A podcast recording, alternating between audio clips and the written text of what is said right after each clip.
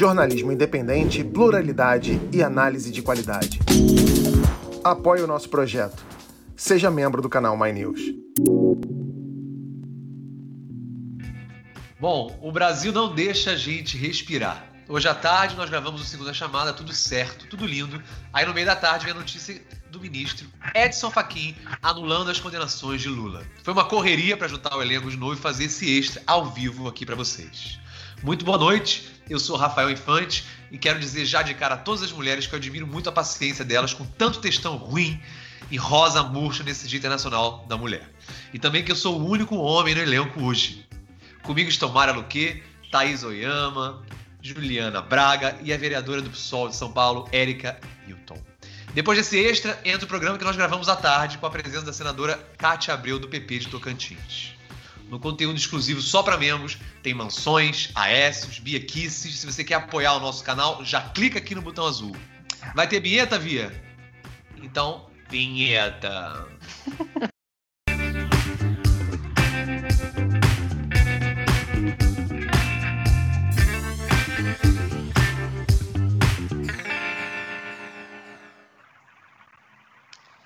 Teve plot twist bravo na política brasileira hoje, né? Lula voltou a ser elegível depois que o ministro Edson Fachin determinou a anulação de todas as condenações do ex-presidente na 13ª Vara da Justiça Federal de, Curitiba. Segundo o ministro, os crimes de que Lula é acusado não dizem respeito a atos que envolvem diretamente a Petrobras e que, portanto, nem deveriam ter sido julgados em Curitiba. Os casos vão agora para a Justiça Federal do Distrito Federal e voltam a estaca zero. Cabe recurso. Thaís, se a Justiça de Curitiba era incompetente para julgar Lula nos casos triplex, do Cid de Atibaia, por que, que levou tanto tempo para o STF perceber isso?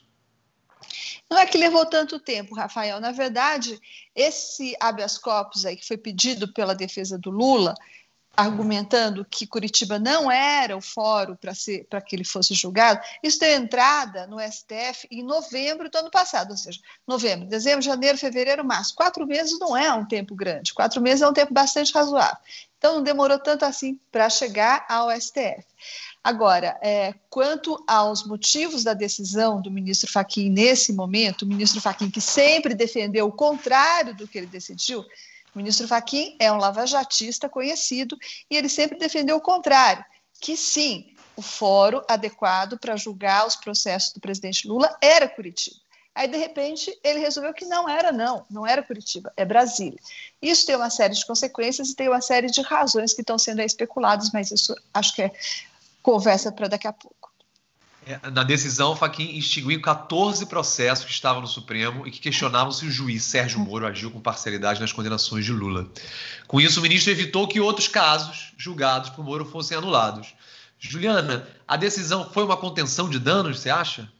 Olha, foi uma tentativa de contenção de danos. Se vai conter o me mesmo ou não, a gente ainda vai ver quando o ministro Edson Fachin decide fazer isso, né, ele decide é, jogar os processos aqui para Brasília, ele acaba esvaziando aquele processo outro da suspeição do, do ex-ministro Sérgio Moro. Só que o ministro Gilmar Mendes, que é quem estava segurando esse processo, está querendo colocar para votar de qualquer jeito. E aí essa votação acontece na segunda turma do Supremo, que é uma, o Supremo é dividido em duas turmas, e aí nessa segunda turma, o ministro Edson Fachin é minoria. Então a gente vai precisar entender como é que eles vão e como é que vai se posicionar também o ministro Cássio Nunes, que é o ministro indicado pelo presidente Jair Bolsonaro. Então, o ministro Edson Fachin tentou, mas a gente ainda vai ver aí, tem cenas de próximos capítulos nessa novela.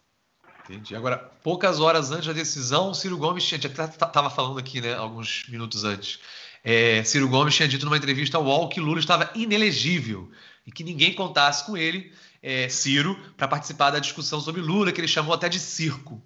Érica, a possibilidade de Lula concorrer em 2022 pode ajudar a tal da união das esquerdas ou você acha que vai aprofundar ainda mais essa divisão, já que o Ciro não parece também disposto a ser coadjuvante?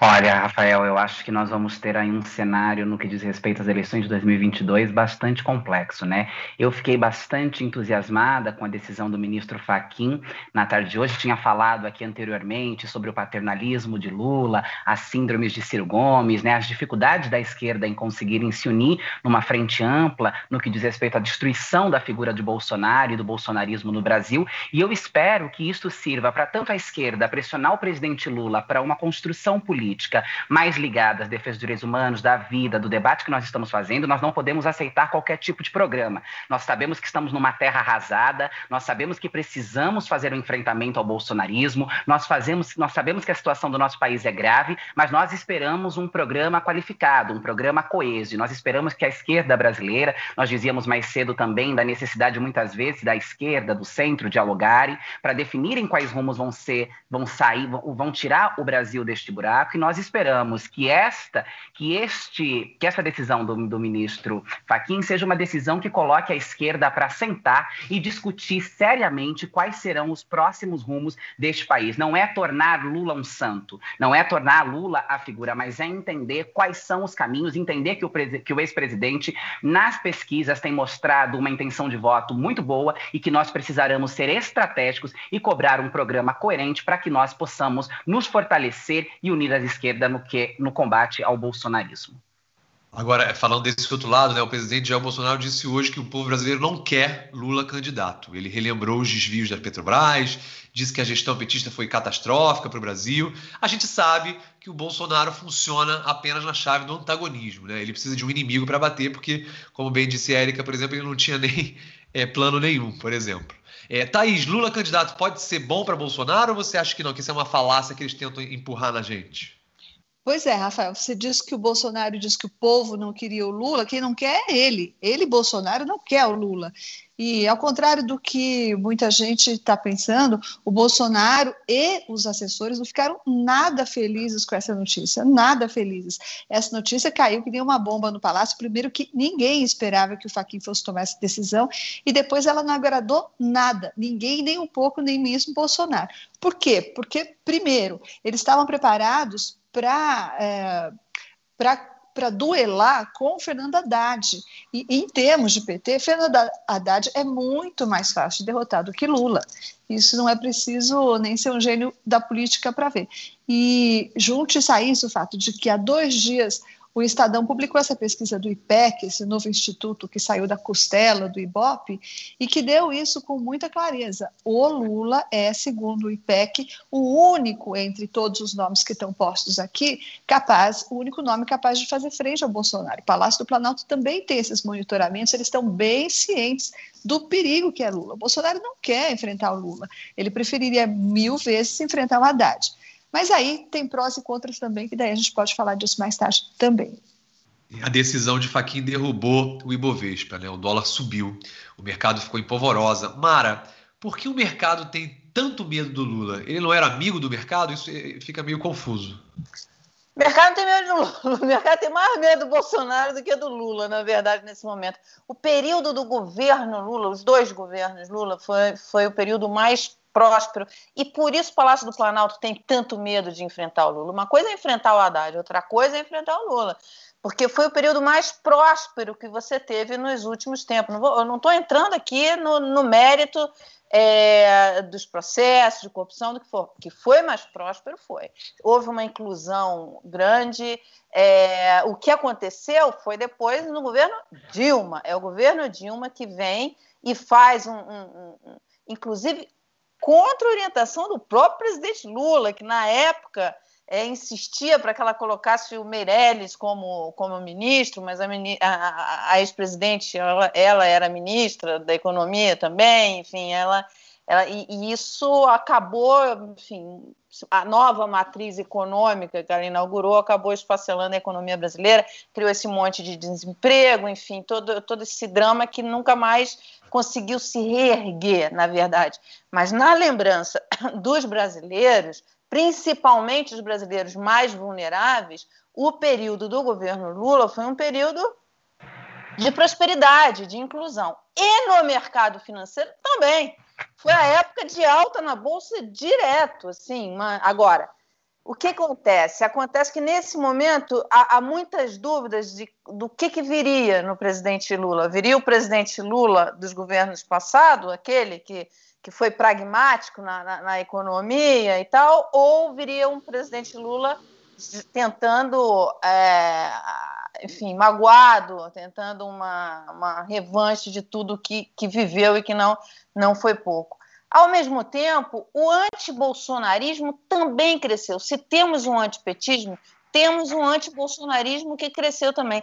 E tende a piorar, dada. A gente conversou isso aqui é, mais cedo ou mais tarde, agora não sei como é que falar, mais cedo, mas vai passar mais tarde.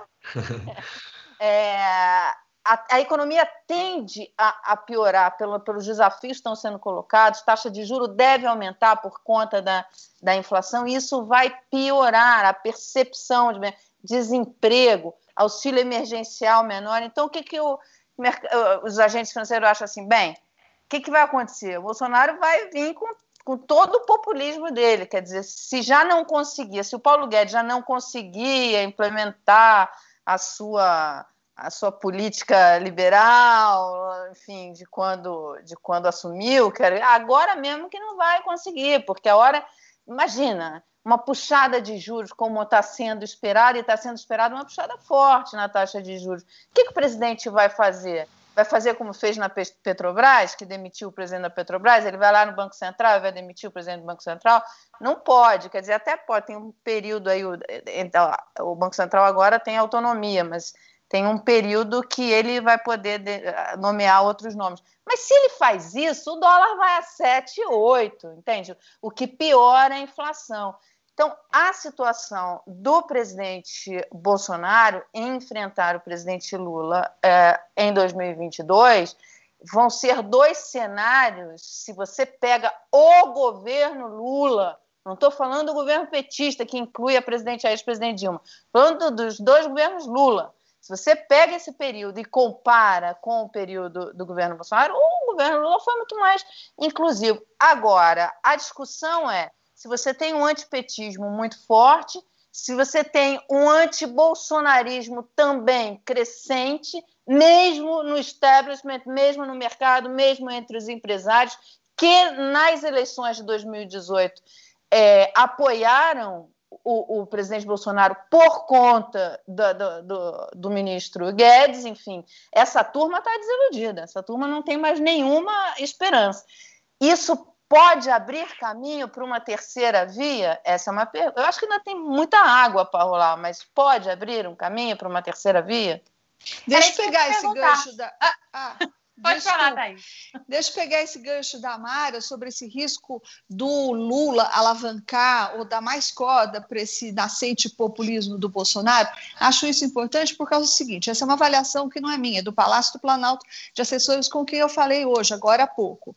Eles dizem o seguinte: tem uma pequena vantagem aí a entrada do Lula, que é o fato de que o Lula tem uma grande rejeição, maior, por exemplo, do que a do Fernando Haddad, né? E o Lula poderia, então, com essa rejeição maior, reagrupar em torno do Bolsonaro aqueles bolsonaristas desgarrados que saíram do bolsonarismo, deixaram o bolsonarismo, por exemplo, porque eram moristas, eram defensores do Sérgio Moro.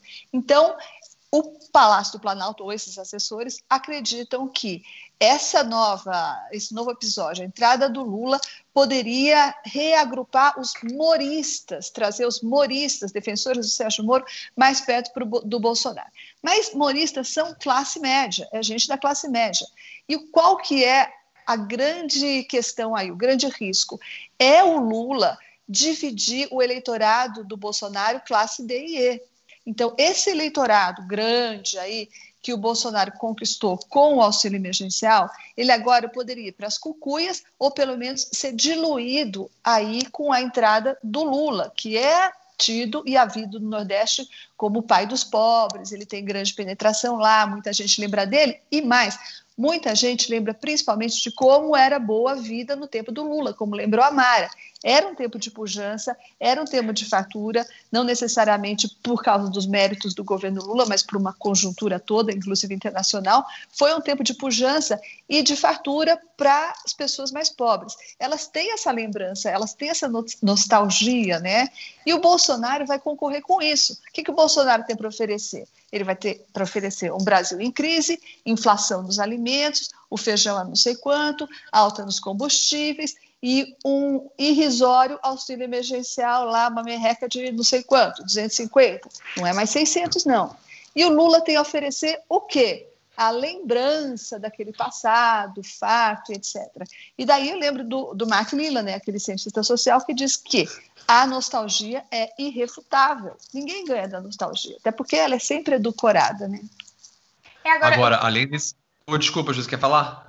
Só queria acrescentar nisso, é, puxando o gancho do que a Mara falou também, a gente precisa ver como é que isso vai pegar no tal do centro democrático que estão tentando formar aí já alguns alguns meses, na verdade alguns anos, né? É, o tempo todo se fala dessa terceira via, de se construir uma frente ampla, de um centro democrático. O ex-presidente da Câmara, Rodrigo Maia, tentou puxar isso daí. É um centro democrático também muito identificado com as agendas mais liberais. Tem que se ver como é que isso vai fazer. Se essa turma que há muito tempo vem falando, não, a gente precisa discutir projetos e não nomes, se a partir de agora eles vão começar a se unir em torno de um nome, porque eles vão precisar começar a se posicionar, senão eles vão ficar fora do jogo.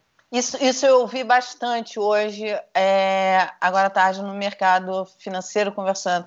Falta um nome. Qual é o nome que vai conseguir reunir é, esse grupo anti-Bolsonaro e anti PT, porque em 2018 você tinha o, o antipetismo muito forte, mas o anti-Bolsonaro, Bolsonaro era, não, não tinha essa, essa força anti-bolsonarista. E tinha lá, né, contava lá com Paulo Guedes dizendo que ia cuidar, ia fazer de tudo, ia governar, ia fazer.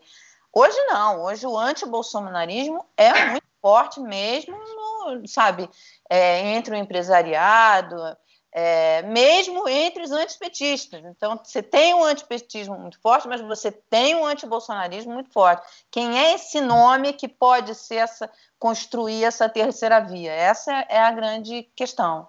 O Dória vai ter dificuldade para ocupar esse espaço. É, eu queria saber da Érica também. Érica, quem você acha que na esquerda é, é, é, é representaria esse antibolsonarismo no momento agora?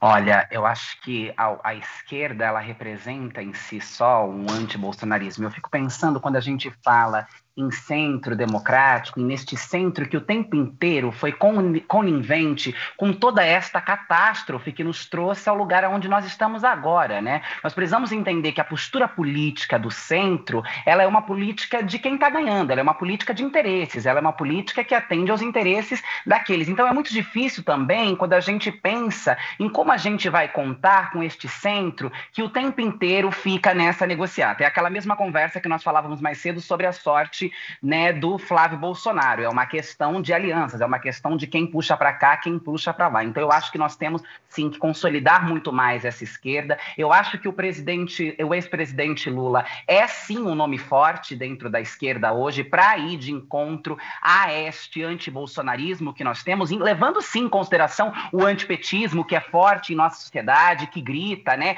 Todas essas essas construções políticas, inclusive a própria atuação de Sérgio Moro, que agiu muito mais como um político do que como um juiz. E isso é muito grave, né? Sérgio Moro inter interferiu diretamente nas eleições de 2018, como a gente não vê um juiz íntegro fazendo, né? Sérgio Moro mostra aí que de íntegro não tem nada. E eu acho sim que o nome de Lula, dado as pesquisas, né, que nós temos visto a pesquisa de ontem, por exemplo, a intenção de votos, colocou Lula na frente do presidente Jair Bolsonaro. Eu acho que é aquilo que eu disse no começo. Se nós conseguirmos fazer um debate sério, profundo com a sociedade. Se o ex-presidente Lula trouxer um programa coeso, qualificado, que vá de encontro às necessidades do povo, nós talvez possamos ir pela via do ex-presidente Lula. Eu não vejo hoje, eu acho que existem fortes nomes, mas eu não vejo hoje nessa polarização que nós temos no país, né, com essas dificuldades que nós temos, nomes que conseguiriam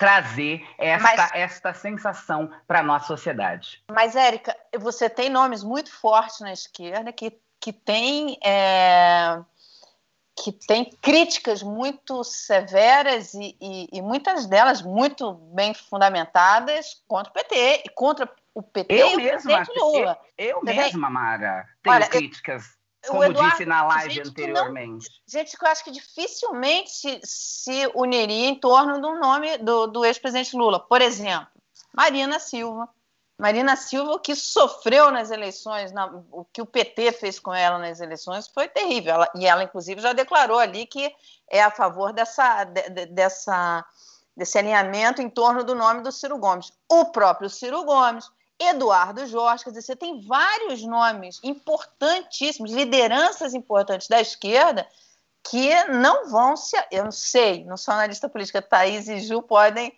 dizer melhor em você, mas eu acho que dificilmente apoiariam uma candidatura do Lula. O que, que, você, que, que vocês acham? Eu, eu, tenho críticas ao PT, ao petismo, ao lulismo. Eu disse na live mais cedo ou mais tarde, eu também não sei como colocar isso agora, mas eu disse que Lula tinha que abrir mão do paternalismo, Lula tinha que abrir mão desta postura que ele tem, e eu não abro mão destas minhas convicções. Mas eu acho que olhando as pesquisas, e eu acho que nós qualificando o debate, eu acho que também é muito cedo para a gente dizer qualquer coisa, né? Muita é água rolar debaixo Concordo. dessa ponte. A gente vai ter que se ver como vai se desdobrar as questões no Brasil, na economia, na população, como que o, o ex-presidente vai se colocar agora diante dessa decisão do ministro Faquim. Eu acho que esta é uma série de coisas e de análises políticas que nós Tem vamos razão. ter que fazer e avaliar até 2022. Eu estou dizendo do hoje e do agora. Se agora nós tivéssemos uma, ele uma eleição amanhã, nós olhando as pesquisas, nós olhando a intenção de votos, nós olhando o cenário político, como se encontra agora descartando o que diz Ciro Gomes, o que diz outras lideranças de esquerda, inclusive eu mesma, que tenho sérias críticas ao governo Lula, ao governo Dilma, ao petismo, eu vejo o nome de Lula, sim, como nome forte. Agora, nós vamos precisar qualificar essa discussão, nós vamos precisar ver como se comporta a sociedade, como se comportam as pesquisas, como se comporta o governo Lula e como vai ser os próximos dias desta semana que vão, que vai nos dizer qual vai ser os próximos rumos. Eu acho que nós todos fomos pegos de surpresa, tendo que voltar aqui. Nós não tivemos muito tempo para pensar. Nós não tivemos Mas já tem gente tomando analisar. decisões, vereadora. O Guilherme Boulos, por exemplo, do seu partido, ele já havia dito que se o Lula concorresse, ele não estaria no páreo, né?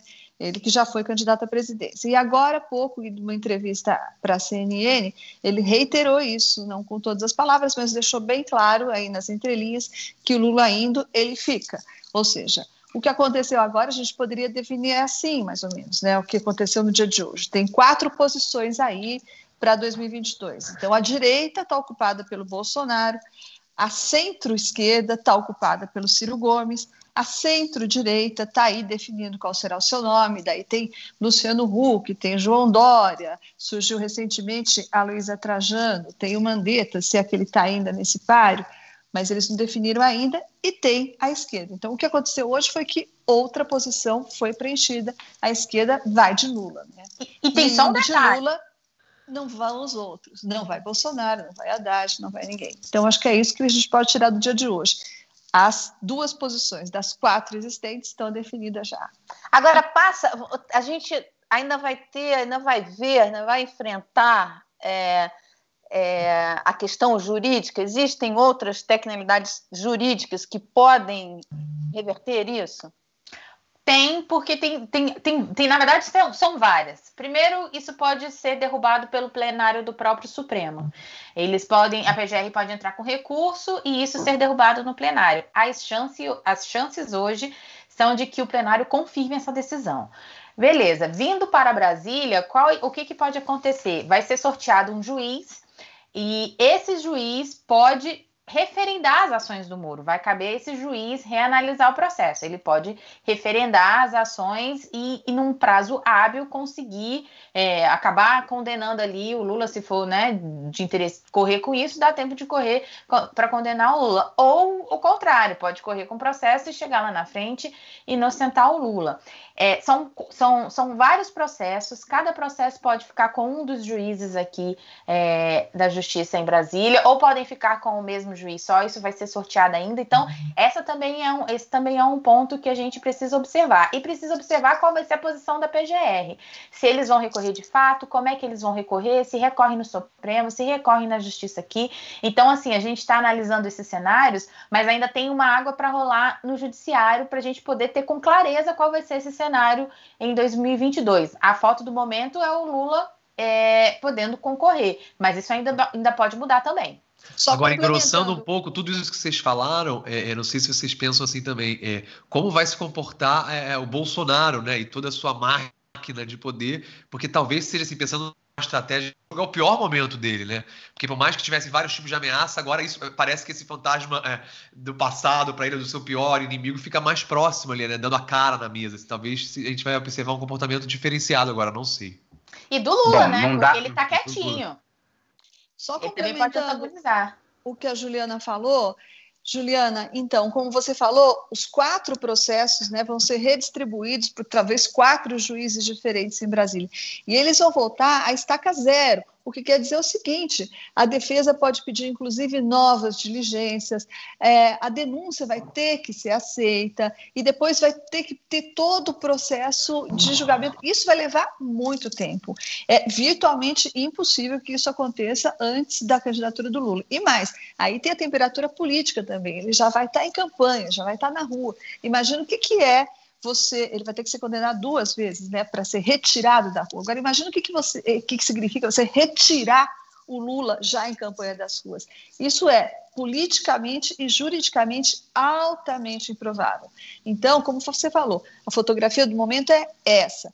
A decisão do Faquin está em vigor. Lula hoje é elegível, Lula hoje é candidato e, na minha opinião, assim será até 2022. Eu queria muito agradecer os dois novos membros do canal, Igor Alves de Souza e João Leal. Muito obrigado pelo apoio. Agora a gente vai para a parte gravada do programa, que nós gravamos mais cedo, com a participação da senadora Cátia Abreu. A gente falou justamente sobre é, um nome novo que muitos partidos gostariam de ter na disputa de 2022. Então, muito obrigado a todas, a todos que estão aqui com a gente. Pode rodar, Vitor, por favor. Uma mulher entrou no radar político nas últimas semanas e tem sido cobiçada por caciques que vão de Lula a João Dória. A empresária Luísa Trajano, dona do Magazine Luiza, iniciou a campanha no setor privado pela aquisição de vacinas e começou a aparecer nas pesquisas de intenção de voto para 2022 espontaneamente. É, aparece atrás apenas de Bolsonaro e de Lula. É, Luísa era próxima da ex-presidente Dilma, ela chegou a ser cotada para o ministério é, dentro do PT, e ela é vista como uma possibilidade de uma aliança do partido com o setor privado. É, o PSB também sai a candidatura própria e o PSDB de João Dória gostaria de tê-la. Luiz é uma mulher bem sucedida que sabe muito bem falar a língua do povo. Thaís, é, você acha que ela se candidata? E se sim, por qual partido? Olha, Rafael, como se disse, está todo mundo de olho nela. Ela está sendo disputada da esquerda à direita, passando pelo centro, né? Isso porque ela tem, entre outras coisas, uma baixíssima rejeição, como já mostraram essas pesquisas que você falou. Ela é conhecida, por incrível que pareça, em grande parte do Brasil por causa das lojas dela e por causa desse grupo que ela montou há algum tempo, que se chama Mulheres do Brasil e que tem 80 mil filiadas em todo o Brasil, em todos os estados. E ela tem eu conheço ela pessoalmente porque ela faz parte de um conselho que eu também estou, ela tem uma grande capacidade de liderança. Você fica assim, 15 minutos com ela, isso fica nítido. A capacidade de agregar e a capacidade de liderar na Luísa Trajano é uma coisa impressionante. E para terminar aí o rol de, de adjetivos e qualificações, eu vou citar aqui um cientista social que me disse o seguinte: nessa época de ódios e polarizações, essa mulher, que ele nem conhece, mas conhece da TV, tem uma coisa que é muito importante, que é a capacidade de transmitir bondade. Ela tem uma coisa meio maternal, meio. É, é um pouco inexplicável, mas ele resumiu dessa forma: capacidade de transmitir, não que ela tem, ele não está dizendo isso, capacidade de transmitir essa sensação de bondade. Então, isso tudo junto e misturado faz dela um nome muito interessante. E agora, sobre a sua pergunta, se ela sai ou não sai, o que eu posso dizer é o seguinte: eu ouvi a última reunião que ela liderou lá, que ela organizou nesse grupo de mulheres, e no finzinho da reunião, sem que ninguém perguntasse, ela falou assim: eu não sou candidata à presidência da República. Então, quando começa a negar sem que ninguém pergunte, eu já começo a desconfiar. Não sei, não. Ô, ô, é, eu, eu falei com ela ontem. É, e eu estou aqui com um sorriso nos lábios, porque eu venho falando isso antes de todo mundo. Estou quase que adivinhando, hein, Thaís? E o ano passado, em agosto, setembro, eu tenho um bem-querer muito grande por ela. Eu já comecei a falar: sai candidata a presidente. Ela falou: não, sai você que eu te apoio e tal. E eu venho falando, venho falando. De repente, agora ela está na boca de todo mundo. Então, o que você resume aí com esse cientista político que comentou, ela é capaz de provocar uma grande empatia empatia, porque é de uma cri criatividade assim alucinante. Ela tem uma força de trabalho é, inigualável, liderança, como você falou, humana com os seus funcionários, ela se preocupa com o seu time, ela dá muita qualificação profissional, oportunidade e ela quer solução. Ela não é uma mulher de reme-reme. Ela não vai atrás porque Dilma, porque é Dilma, porque é Lula, porque é Bolsonaro. Ela quer solução. Ela ajuda qualquer um que aparecer na frente dela e sem restrição política. Então, ela, nós teríamos um grande quadro ela foi muito competente na gestão nessa pandemia. Ela fez ações assim, que foram Sim. muito importantes para a economia brasileira. Você é, saiu exatamente. muito bem. É, ela hoje, é, ela, ela é dona hoje, ela é a mulher mais rica do Brasil, considerada a mulher mais rica, e não perdeu o seu senso de humanidade, ela não perdeu o seu espírito público, ela não perdeu essa coisa da empatia. E é uma mulher simples do povo, né? E que todo mundo vai gostar dela ela não se elitizou. Apesar de ser a mulher mais rica do país, ela não se elitizou, que é uma coisa até natural que aconteça com tanto dinheiro. Então, é uma mulher pragmática e eu gostaria muito de vê-la candidata a presidente. Confesso que seria uma grande surpresa para nós, entre tantos outros nomes bons que nós temos, mas seria fantástico. Eu não queria ela de vice, não, era de candidata mesmo. Você gostaria que o governo brasileiro comprasse vacinas contra a Covid-19? Pois saiba que o presidente Jair Bolsonaro te acha um idiota. Ele disse o seguinte, abre aspas, tem idiota que a gente vê nas redes sociais, na imprensa, falando, vai comprar vacina, só se for na casa da tua mãe, não tem para vender no mundo. Eu falei com a minha mãe e na casa dela não tem vacina não. Em dezembro, Bolsonaro disse que os fabricantes de vacinas é que deveriam procurar o Brasil e não o contrário. Tudo bem, pode até ser, mas a Pfizer confirmou semana passada que procurou o governo para oferecer 70 milhões de doses da vacina em agosto de 2020, com entrega em dezembro. O governo não quis. A farmacêutica ainda fez mais duas ofertas, ambas rejeitadas. Pela primeira vez desde o início da pandemia, é, o Brasil ultrapassou a marca de 10 mil mortos por Covid-19 em uma semana. Estamos no pior momento da crise e vários estados estão à beira do colapso do sistema da saúde. Érica, qual é o plano do governo contra a Covid-19? Matar as pessoas? Olha, Rafael, eu acho que este tem sido o plano do governo federal: matar as pessoas, empurrá-las à morte, negar a, a, necessidade de um lockdown. Né? Nós falamos com médicos, infectologistas, que têm mostrado o quanto nós não vamos conseguir avançar se nós não tivermos no Brasil um lockdown sério, se nós não vacinarmos de forma acelerada a população. A folha da semana passada, de sexta-feira, mostrou que 400 mil pessoas perderam a oportunidade de serem vacinadas por conta da negligência negligência do governo federal. Então, o que nós vemos na presidência da República, né, esse saqueador que sentou à cadeira da presidência, é uma política de morte, é uma política negacionista e é uma política que faz e serve a gente como leitões em pé no Palácio do Planalto. Porque enquanto morrem centenas de milhares de pessoas, o presidente, senadores, deputados, enfim, oferecem jantares, eu acho, no meu ponto de vista, que para celebrar este número estarrecedor de pessoas que têm morrido no nosso país, sem o um mínimo de atendimento digno, sem sem um mínimo de recurso, falta um ar para a nossa população e o plano do governo federal é matar, matar e matar. senadora, é, é, você concorda com a Érica? É, primeiro, Érica, desculpe fazer um reparo, mas quando você diz que deputados federais e senadores farem jantares, jantares, jantares, eu acho uma temeridade, porque isso é, deveria ser localizado. Esse, essa generalização a respeito da classe política, um dia pode ser contra os vereadores, contra deputados estaduais, e isso não faz bem à democracia. Então, eu estou muito preocupado e não ando fazendo jantares e jantares em, em plena pandemia. Acho que o componente ideológico do governo federal é alguma coisa assustadora, muito forte, muito arraigada é, eles têm uma convicção absoluta sobre essa questão é, é, da vacina e da pandemia. O presidente nega a todo o momento sobre isso, inclusive nesses últimos dias.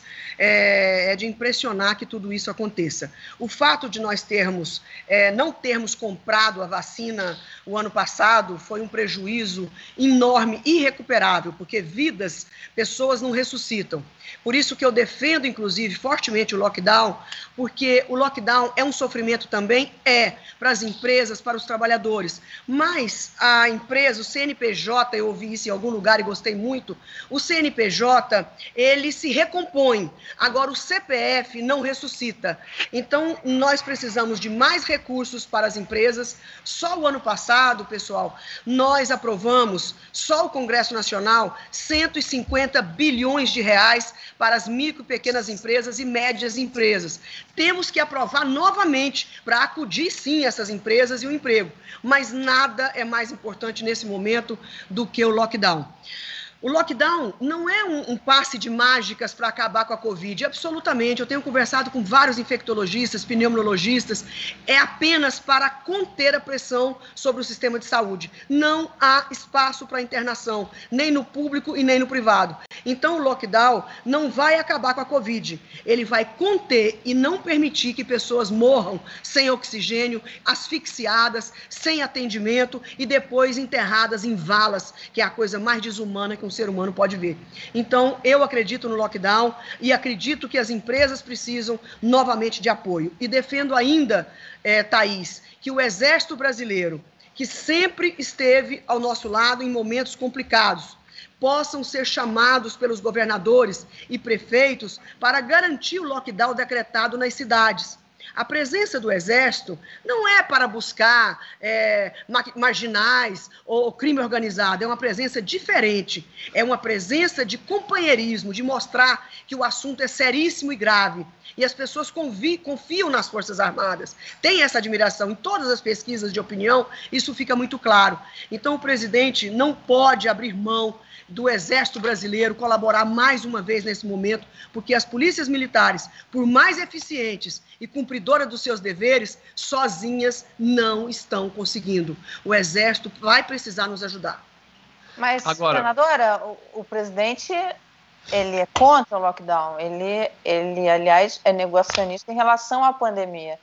E a senhora colocou uma coisa bem bem importante né, para a economia nesse momento. O lockdown é importante, o, o lockdown, inclusive, é importante para a economia, porque o que vai fazer a economia funcionar é vacina, máscara e, e isolamento para que se combata a pandemia. É, mas é necessária essa ajuda às empresas, principalmente no setor de serviços. É, como é que o Congresso vê isso? Quer dizer, é necessário auxílio emergencial? É necessário é, esse, esse ajuda, esse aporte às empresas e não. Como é que o Congresso está trabalhando isso? É, essa, essa pergunta é super importante, Mara, porque, na verdade, existe uma preocupação fiscal com o déficit público brasileiro. Então, nós teríamos, para arrumar mais recursos, nós teríamos que ainda ampliar esse endividamento. Só que as pessoas precisam ficar cientes de que não é um aumento de endividamento eterno e que se cristalizará ele não vai ser eterno. Então, é um aumento de déficit público ocasional e hiper necessário. E que daqui seis meses, quando nós conseguirmos vacinar o povo brasileiro, esse recurso volta atrás e não mais é necessário emitir papéis endividando o Estado brasileiro. Assim como para comprar vacinas, assim como para ajudar os estados e municípios. Então, isso é uma coisa é, é, é localizada e temporária não é, será acrescentada no déficit público eternamente. Então, para quem já está com déficit público de 4,5% do PIB, é, e também registra-se, Mara, que esse déficit público esperado em 2020 era de 6,5%. O mercado já tinha precificado isso. E graças a Deus nós tivemos um déficit um pouco menor. Então, nós temos um espaço aí precificado pelo mercado Quando eu falo mercado, gente, não estou falando de banco, não estou falando de fundos de investimento. Mercado é todo o mercado, inclusive a lojinha da esquina. Então, nós precisamos acudir quem precisa. E o déficit público, é claro que é importante, mega importante, tanto que queriam aprovar agora um, é, 75 bilhões para o auxílio emergencial e nós não permitimos a maioria do Senado e da Câmara viram que 40 bi era o suficiente para o auxílio emergencial. Então nós temos que agir com presteza, rapidez, mas sem irresponsabilidade. Não dá para utilizar de um momento que nós estamos vivendo, que é uma desgraça é, nacional, e utilizar disso para arrumar mais um dinheirinho para alguma coisinha. Então, graças a Deus, o Congresso reagiu com atitude de maturidade e aprovamos os 40 bi que são os necessários para o, o, auxílio emergencial. Agora, já estamos trabalhando mais recursos para as micro, pequenas empresas e médias empresas, que são as que mais precisam e que empregam metade da população brasileira de carteira assinada. São as micro e pequenas empresas. Então, elas precisam de socorro. Elas representam 96% das empresas e 50% da mão de obra. Né? E fora essas pessoas que estão na informalidade, que são os ambulantes, os donos de quiosques, aqueles vendedores da rua, das calçadas, que também precisam receber o auxílio emergencial. Agora, os governadores estão se articulando para tomar medidas conjuntas contra a pandemia, né? sem consultar necessariamente o governo federal. É, segundo Wellington Dias, governador do Piauí, 22 governadores concordam com o Pacto Nacional de Medidas Restritivas. Thaís, é, podemos assistir o nascimento de um governo paralelo? Rafael, eu acho que isso não vai para frente, mas os governadores estão fazendo o esperado, né? Que é tentar ocupar um vácuo deixado pelo executivo aí.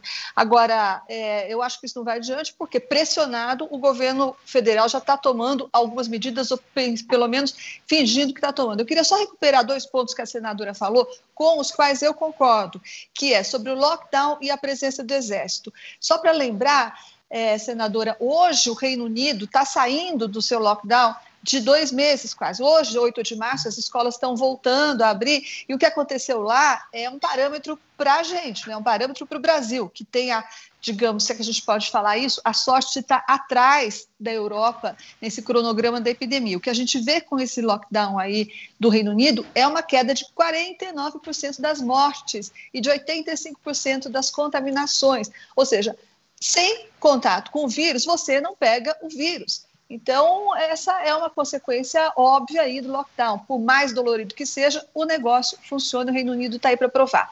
Sobre o, o, uso do exército, eu fiquei pensando como o presidente Jair Bolsonaro perdeu a chance de usar essa mística que existe em torno do exército, essa confiança que a senadora Cátia Abreu falou que ainda existe, apesar do general Pazuello e de outros representantes aí malfadados do exército, de usar essa mística logo no começo para entrar na televisão, um canal nacional e dizer, olha, estamos em guerra, vamos botar esse exército, as forças armadas todas para combater o nosso inimigo, agora o coronavírus, e bota todo mundo na rua, ainda que de forma simbólica, bota todos os ministros, bota os caminhoneiros, que eram os apoiadores, são os apoiadores dele em grande parte, os influenciadores digitais que ele tem, os policiais, militares, civis, não sei o quê, todo mundo numa mesma campanha. Imagina o que, que teria sido do Brasil se o presidente da República tivesse feito isso.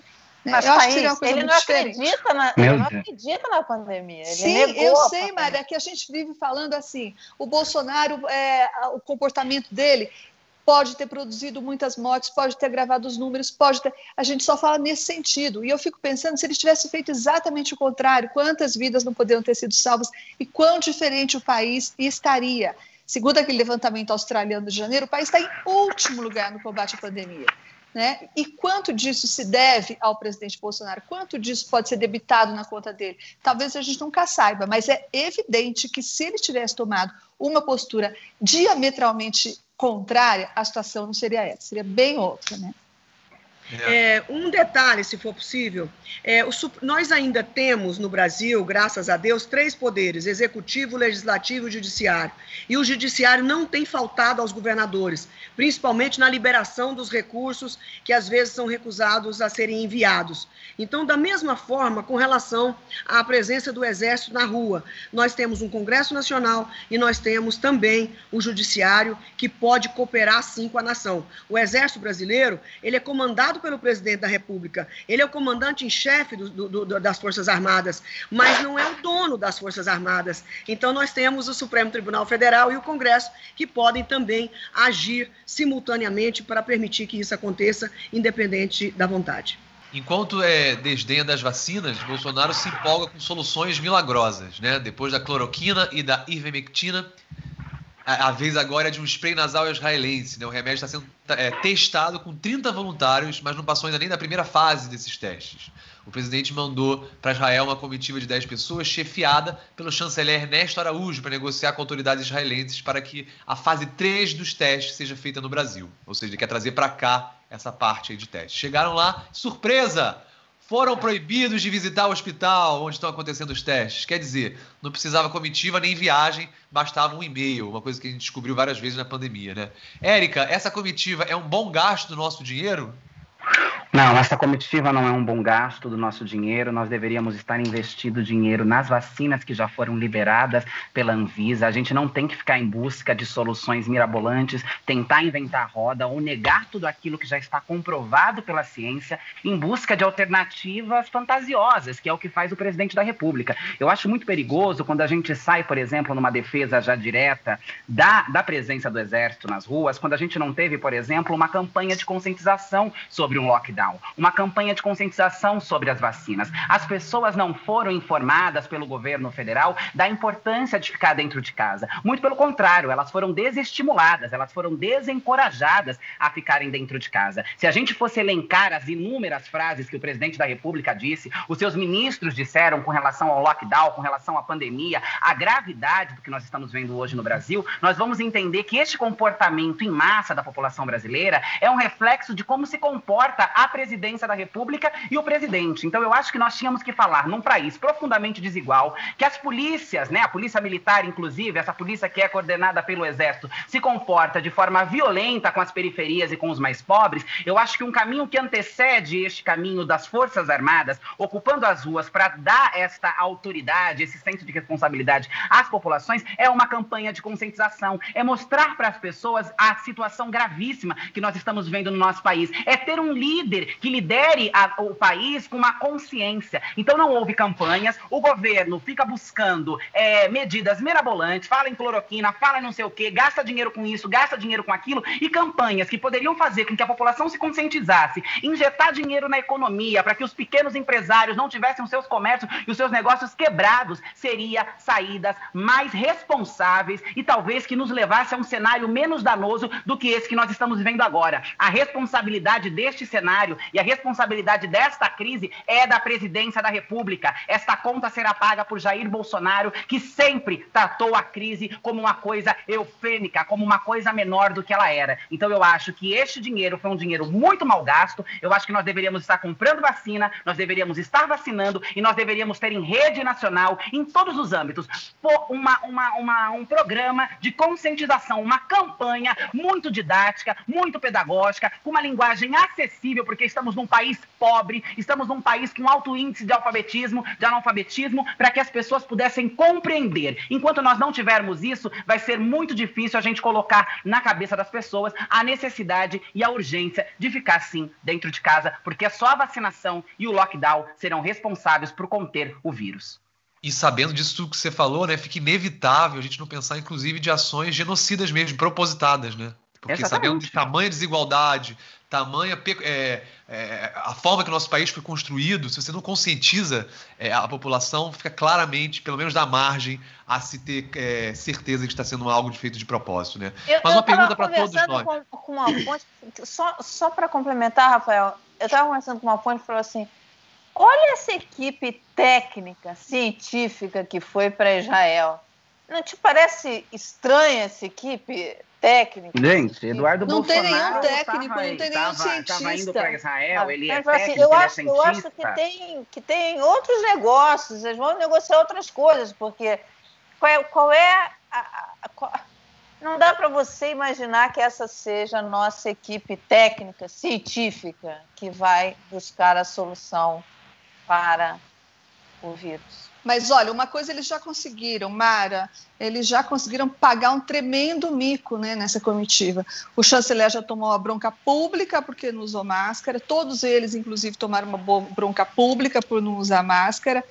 E aí, o, eu estava dizendo outro dia, falando com o, o embaixador, embaixador Rubens Recupero, que tem muito trânsito entre os diplomatas do mundo e, e entre os governos, e ele disse que hoje a imagem do governo Bolsonaro ou a imagem da pessoa física do presidente Jair Bolsonaro só se equipara à imagem do Idi Amin Dada, que foi aquele tirano ugandense, né, que governou a Uganda nos anos 70.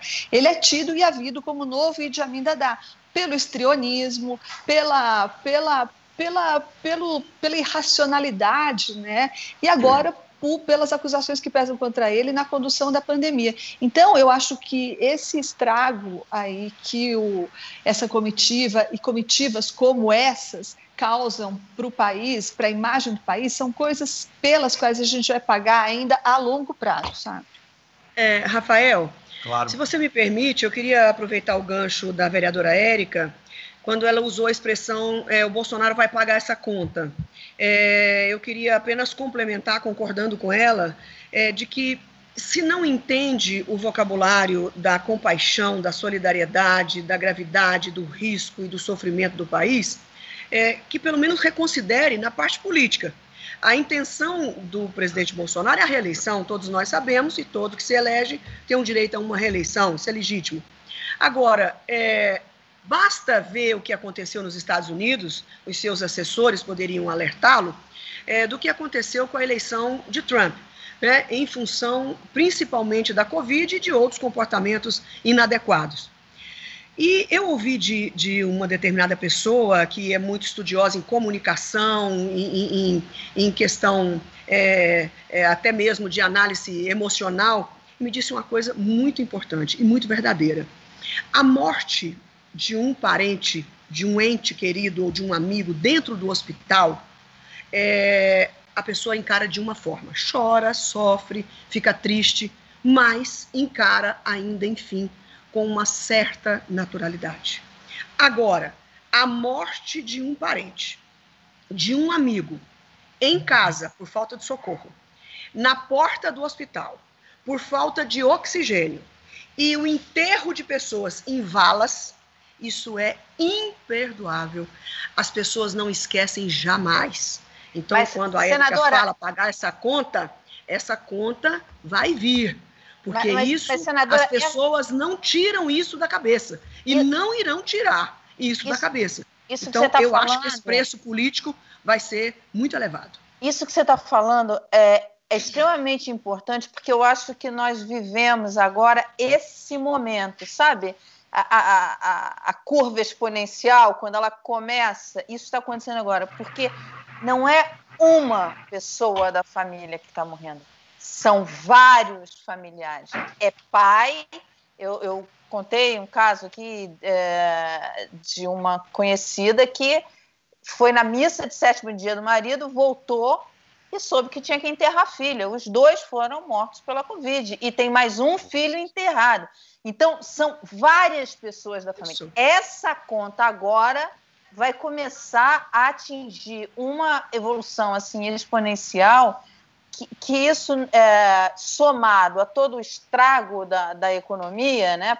enfim, isso vai, essa conta vai vir. A gente já conversa hoje com pessoas no mercado, agentes econômicos que já acham que vai ser difícil dele chegar no segundo turno, inclusive. Pelo amor de Deus. Tamanho, tamanho custo que é, vai ser a, é a morte dessas pessoas. Exato.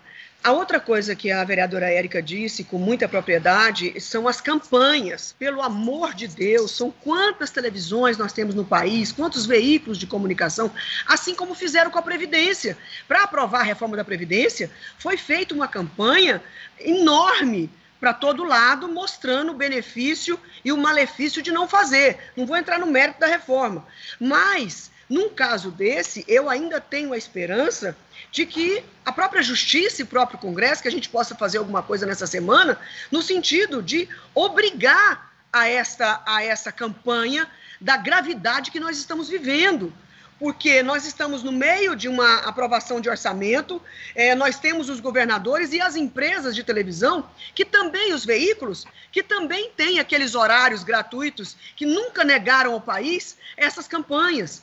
Então, eu apelo para todos os lados. Então, tudo bem reconhecer o negacionismo de Bolsonaro, a má vontade, as consequências políticas que ele vai ter, as consequências judiciais que ele e Pazuello poderão ter diante desse quadro, mas, por outro lado, nós temos que agir em outro caminho, buscar alternativas. E, como disse a Érica, nós precisamos de campanhas duríssimas com relação ao recolhimento e o lockdown. No Fantástico ontem, foi deprimente a Polícia Militar fechando festas, festas escondidas com entrada secreta com senha. Porque o lockdown na Suíça não é o mesmo jeito que no Brasil. As pessoas, infelizmente, são desobedientes, não atendem não estão vendo a gravidade disso. Lá na Suíça ou em qualquer país da Europa, disse que é de um por um, é um por um, que deve entrar numa farmácia. Então, ao exército, mais uma vez, eu repito, é super, mega necessário. Campanhas de televisão e de rádio. Nós temos centenas, centenas de milhares de rádios comunitárias no país. Só no Tocantins, são 139 municípios, nós temos 65 rádios comunitárias que não se negarão a fazer uma grande campanha no interior mais distante e menorzinho do país para alcançar tudo isso. Por que, que não, não usa essa estrutura, essa mega estrutura de rádio, não só comunitárias, mas e as televisões por todo o país e as campanhas nas redes sociais? Então, eu acho isso de uma importância. O Exército e as campanhas e a vacina, claro, a vacina em primeiríssimo lugar. Só para fazer uma observação, eu acho que a gente está chegando a um ponto de inflexão aqui, do ponto de vista do Jair Bolsonaro, por causa dessa medida que a senadora falou que foi aprovada no Congresso na semana passada, por causa da pressão dos governadores, por causa da queda do Bolsonaro nas pesquisas, já é possível ver que ele está chegando a um ponto de inflexão e não por convencimento, mas por estratégia política, evidentemente. Né? Hoje, por exemplo, apareceu o próprio ministro Paulo Guedes em pessoa para dizer pela enésima vez que o governo está quase, quase, quase assinando o contrato com a Pfizer. Ainda não assinou, mas apareceu o Paulo Guedes para dizer que está por um triz, está quase. Por que, que o ministro da Economia vai lá e vai dizer que está quase assinando o contrato da Pfizer? Porque, evidentemente, ele está sob pressão do mercado também. Então, o governo como um todo está sofrendo essas pressões de todos esses lados, e agora, por causa dessas pressões e não por outro motivo, a gente vai ver a coisa começar a andar, eu acho que no governo executivo, no governo federal. O Bolsonaro vai começar a endossar a vacinação e a chegada das vacinas finalmente. É, aproveitando essa questão da vacina, é, Rafael e todos, é, se não me engano, não tenho certeza absoluta, mas me parece que a Pfizer é uma dose só, não é isso? Ou é a Janssen que é uma dose só? A Johnson, é uma, a Johnson e Johnson. É, a Johnson que é uma dose só, né? Que é uma lástima. É, eu fiz, recebi uma conta é, dos nossos amigos infectologistas que estão me ajudando e me orientando. Disseram que a tranquilidade maior virá quando nós vacinarmos o, todas as pessoas há mais de 60 anos. Então, coincide com mais ou menos 30% da população, que coincide com 60 milhões de brasileiros.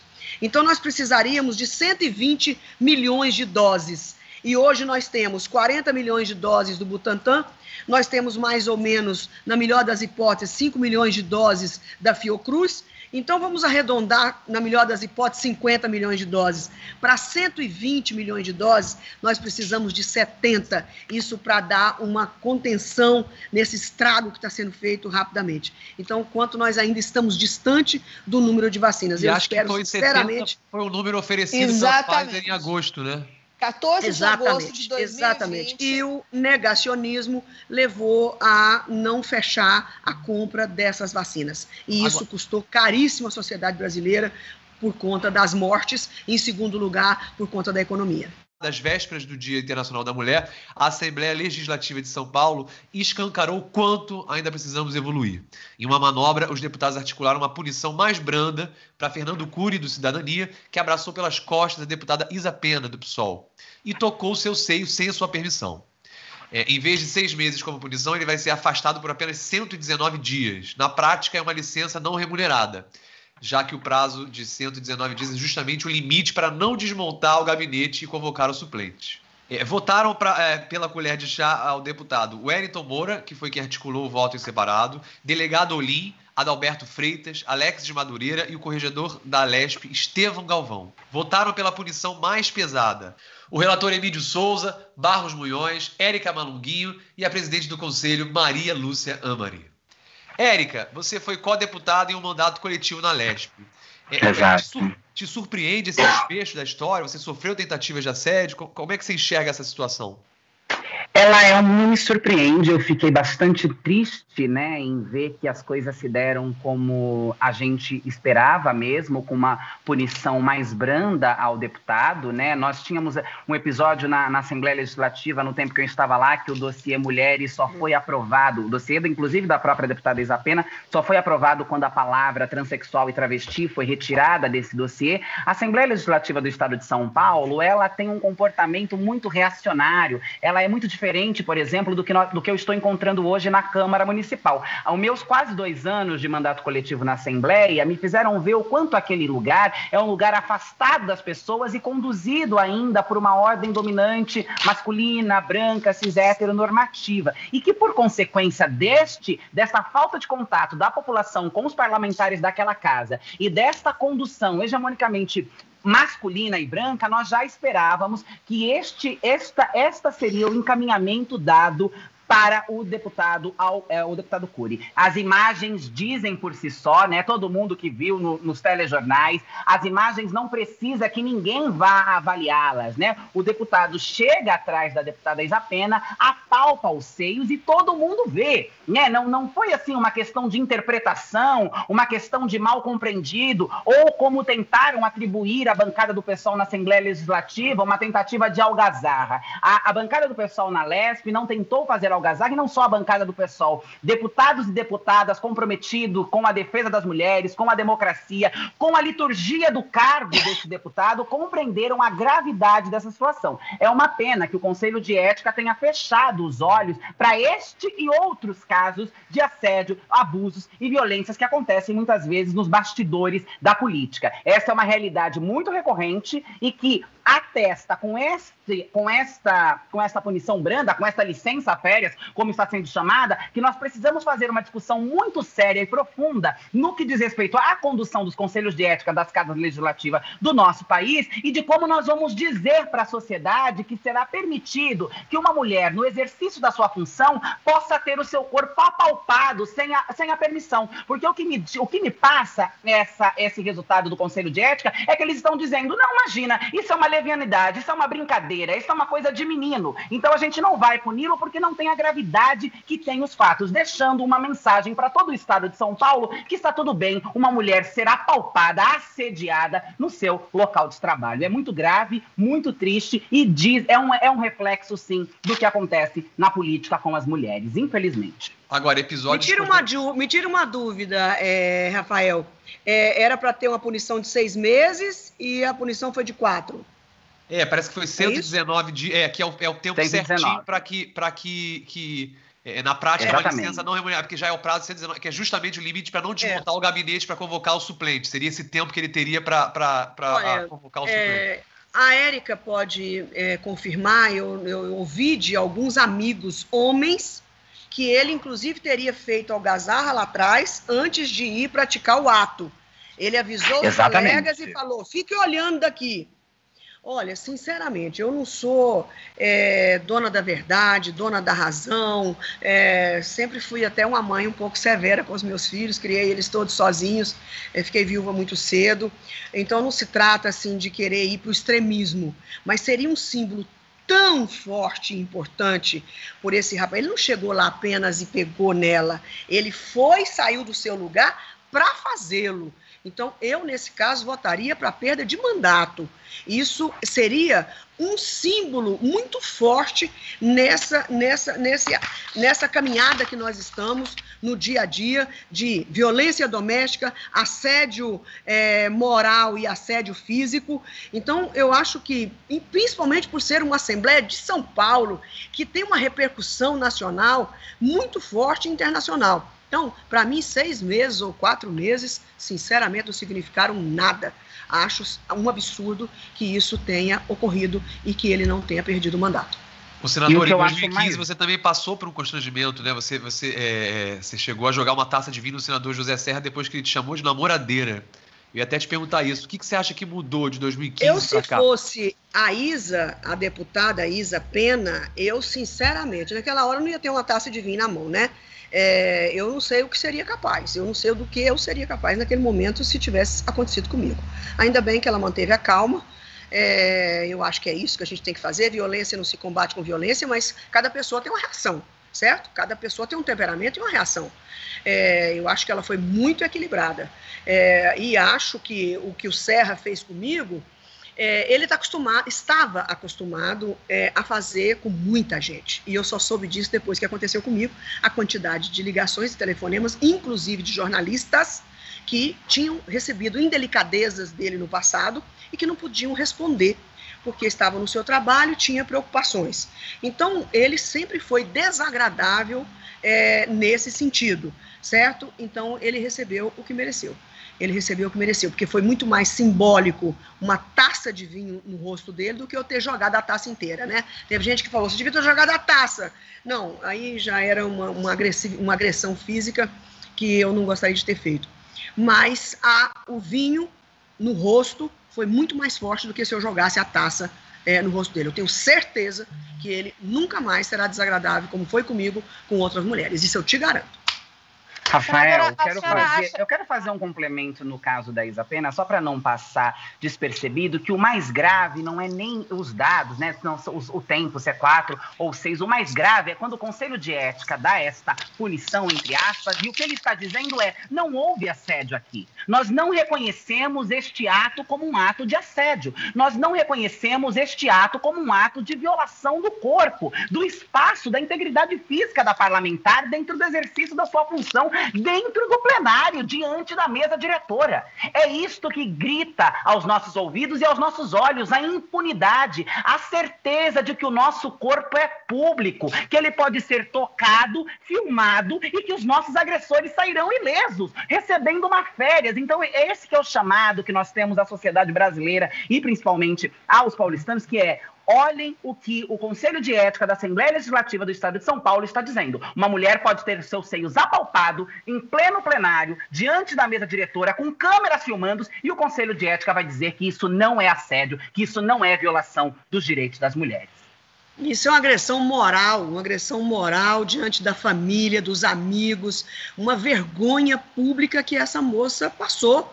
Né? Isso não pode ser impune, eu repito, não estou aqui querendo exagerar, é, ser uma, uma feminista ardorosa, nada disso. Eu achei que o fato foi terrível e grave. Senadora, é, esses casos como esses, principalmente no, no legislativo, em casas, enfim, legislativas, no Congresso, na Câmara, é, podem ser emblemáticos para servir como exemplo, inclusive para homens é, fora da, da política para os homens em geral, para entenderem que esse tipo de atitude não podem ser é, levadas como. É, é uma mudança cultural. Eu acho que é importante para haver uma mudança cultural, para mostrar que isso de fato é grave. E, e o legislativo tem esse papel de dar esse exemplo? Olha, é, muito mais do que nós falarmos de gênero, é, eu acho que isso demonstra numa casa importante do Estado de São Paulo, a Casa Alta do Estado de São Paulo, um desrespeito ao ser humano, que naquele momento era uma mulher.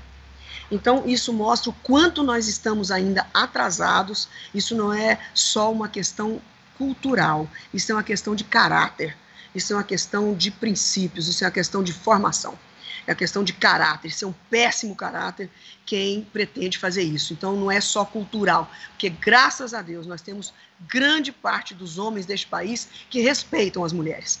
Então, eu não gosto de generalizar. Eu acredito que nós temos uma minoria de homens que não tem caráter, que não tem personalidade e que querem se autoafirmar.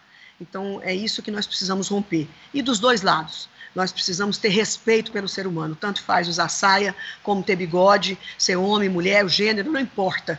Eu acho que o respeito é que tem que prevalecer, o, respeito ao outro, o respeito ao cidadão. Isso chama-se, traduz-se em civilização. Só isso. Agora, dólar alto, gasolina cara, gás de cozinha caríssimo, comida pela hora da morte. Nesse clima meio governo Sarney, um vídeo de crítica a Bolsonaro muito bem produzido tem circulado pelo WhatsApp e redes sociais. É o Bolso Caro. Todo dia é dia de preço alto no Brasil do Bolsonaro. Batata normal de dois reais o quilo em 2018 por sete reais em 2021. Carne de segunda agora cinco reais o quilo. Não é caro, é bolso caro. Arroz, tão caro que é melhor trocar por macarrão. E a gasolina? Era 2,50 em 2018. Hoje você vai pagar 5,80. E o bujão de gás? Já está 100 reais. Isso mesmo, 100 reais o gás de cozinha. É bolso caro demais. Tá ok? Dólar, tá quase 6. Auxílio emergencial era 600. Agora, apenas três parcelinhas de 250 reais. Cheques na conta da Michele, pelo menos 89 mil reais. E a mansão do Flávio por 6 milhões. Não tenho nada a ver com isso. É melhor já ir se endividando. Aproveite nosso estoque cheio de cloroquina. Vacina contra a Covid? Essa quase não tem. Super errado bolso caro, metendo a mão no seu bolso e custando caro. Muito caro. Mara, alguma mentira nesse vídeo? Tem algum exagero? O vídeo está muito bom, né? Tem uma discussão de, de quem produziu o vídeo, se foi a direita ou se foi a esquerda porque a pressão inflacionária está fazendo com que tenha uma pressão muito forte dos agentes financeiros, do mercado financeiro, para que ocorra uma puxada de juros, que, que tenha uma puxada de juros. E nesse momento, para o governo Bolsonaro, vai ser, vai ser interessante ver, porque a gente está tá no momento é, em que foi aprovada a autonomia do Banco Central, né? E será que o presidente, quando houver a puxada de juros e, e, e há apostas no mercado, já tem gente se posicionando, esperando isso, e você já tem no mercado é, títulos já com juros mais puxados, a, a, taxa de juros já, já teve, já já, já tá, já, já tá maior, enfim, no mercado secundário. É, será que o, como é que o presidente vai reagir? quando ele se der conta de que estamos entrando numa, num ciclo agora de aperto monetário. Porque o país tem um regime de metas de inflação, o Banco Central, enfim, vai ser levado, o Copom vai ser levado, vai ter reunião do Copom aí na próxima semana, vai ser levado a provavelmente a puxar esses juros. E aí, como é que o presidente vai reagir? Vai demitir o presidente do Banco Central? Ele demite o presidente do Banco Central, esse dólar vai a sete reais. Então, assim, a economia está se deteriorando. É, e, e por que a inflação? Há, uma, há um forte componente de câmbio, um forte componente da pressão dos alimentos. Enfim, a gente tem uma entrevista com o presidente do Banco Central aqui no canal, quem quiser ver, que ele já falava sobre isso, enfim, que essa, essa pressão inflacionária ela já está vindo desde o do final do ano passado. E, e aí? Né? Qual será a reação do presidente Bolsonaro em relação a isso. E aí? E puxar os juros? Quer dizer, o problema não é a inflação, o problema é que se tiver que puxar os juros no meio de uma recessão, com desemprego no tamanho que está e sem ver, quer dizer, já vê é, economistas refazendo suas projeções em relação a, a, a crescimento econômico é, desse ano, quer dizer, já não tendo uma recuperação econômica. Realmente, a gente vai é, passar por um momento aí econômico em que a gente vai ver qual é o papel efetivo do ministro Paulo Guedes. Ah, tem uma, uma entrevista aqui também no canal com Luiz Carlos Mendonça de Barros, que foi ministro do governo FHC, em que ele, em que ele fala assim: olha, o, o papel do ministro Paulo Guedes mudou. Ele não vem mais para dar choque liberal, com reformas, esquece. Ele agora vem para tentar segurar o presidente, é, não, é, tentar manter o mínimo ali de governabilidade do presidente não fazer muita bobagem. Ele consegue? Porque o presidente é valentão, né? Ele vai lá, tal, fala. Depois ele recua. Depois, quando ele vê a, a, as bobagens que ele faz, quando reage, quando, os, quando a Petrobras desaba de preço, quando acontece, quando o dólar dispara, enfim, quando tem fuga de investidores. A gente tem vai ter um no início de abril é, leilão de aeroportos, de ferrovia, vai ter investidor, o investidor vai ter confiança nesse presidente. Se ele falar muita bobagem até lá, mesmo o ministro Tarcísio, que hoje é o queridinho do presidente, é, não vai não vai ter muita manobra ali para atrair investidor no meio de uma recessão e de um presidente que é completamente louco, entendeu? Que entra, faz e acontece. É, é, é complicado. A gente vai passar uns momentos aí meio bastante difíceis e de deterioração da economia. E o que, que poderia ajudar a economia? A vacina, que ele é contra. É, o uso de máscara, que ele é contra. E o isolamento, o lockdown, que ele é contra. Tudo que poderia ajudá-lo na parte, no fronte econômico, ele é contra, ele bate contra, né? É assustador. Bom, com essa reflexão, o nosso segunda chamada de hoje fica por aqui. Para quem sempre é uma alegria e uma honra estar aqui aprendendo com vocês. E para quem é membro, a gente continua a conversa. Nós vamos falar do cara mais sortudo do país, Flávio Bolsonaro. Quer ser membro? Clica aqui no botão azul e semana que vem o Tablet está de volta e é o programa em comemoração dos três anos do My News. Nosso convidado na semana que vem é o ex-presidente Michel Temer. Valeu, pessoal, e até já.